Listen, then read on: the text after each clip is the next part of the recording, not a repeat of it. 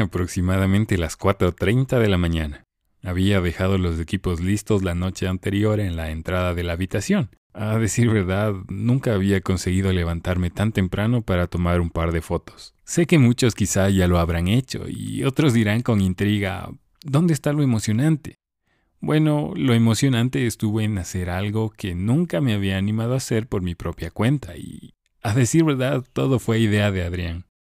El sábado era el día de las fotos.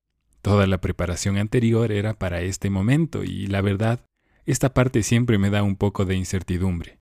Esa responsabilidad con quien está al frente de modelo y parece simple, ¿no? Pero la verdad es algo diferente. Caminamos desde el hostal hasta el río y en ese trayecto el cielo se llenaba de luz. Ya en la ribera del río las canoas se golpeaban entre sí con el ir y venir de la marea mientras Adrián, Javier y la modelo se ubicaban en el lugar que habíamos planificado. Yo, por otra parte, buscaba el ángulo adecuado, la intensidad de la luz y la distancia del flash. Miraba constantemente al cielo buscando los primeros destellos del sol, viendo con un poco de pesar que el cielo tan esperado se mostraba nublado ante nosotros. El segundo inconveniente que surgió en esta parte es que a cada minuto la luz cambiaba y de un momento a otro los parámetros de la cámara también debían ser corregidos.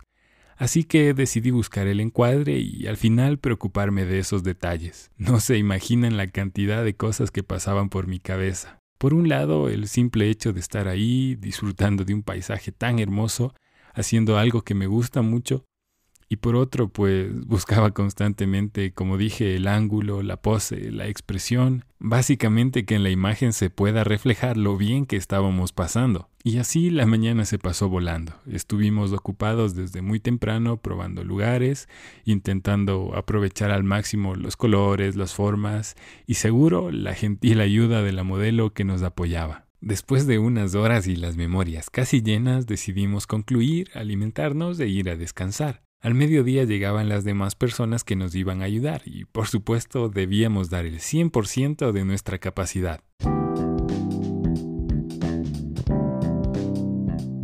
En esta nueva sección me gustaría animarte en serio a que hagas algo, no para que nadie te vea o para presumirlo en las redes, simplemente por el hecho de que hacer cosas que no haces trae recompensas no esperadas.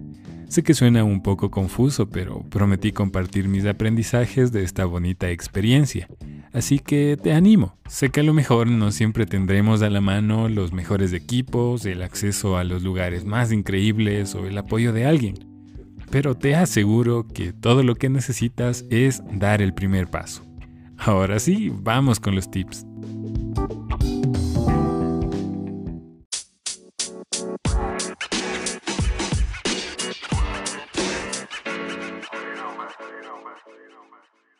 La primera gran decisión que tuve que tomar fue si hacía lo de siempre o si intentaba algo diferente. Si has visitado mi perfil de Instagram, notarás que suelo hacer retratos con planos muy cerrados, pero ¿crees que si hacía eso habría valido la pena haber hecho todo el esfuerzo de estar ahí en esa mañana tan bonita? Yo creo que no, ¿verdad?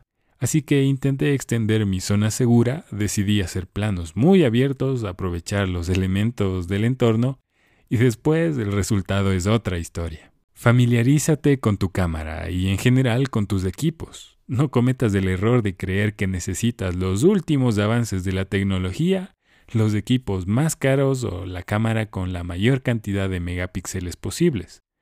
No te negaré, en algún momento necesitarás dar ese salto, pero lo primordial es aprender las bases y sobre todo salir a flote con lo que ahora tienes. Créeme que vale más una idea bien lograda que una foto con mucho detalle que no diga nada.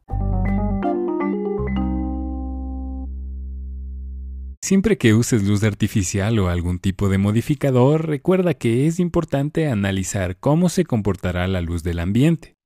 Por lo general, cuando amanece o al caer la noche, la luz cambia en cuestión de minutos, y esto puede desconcertarte un poco al principio.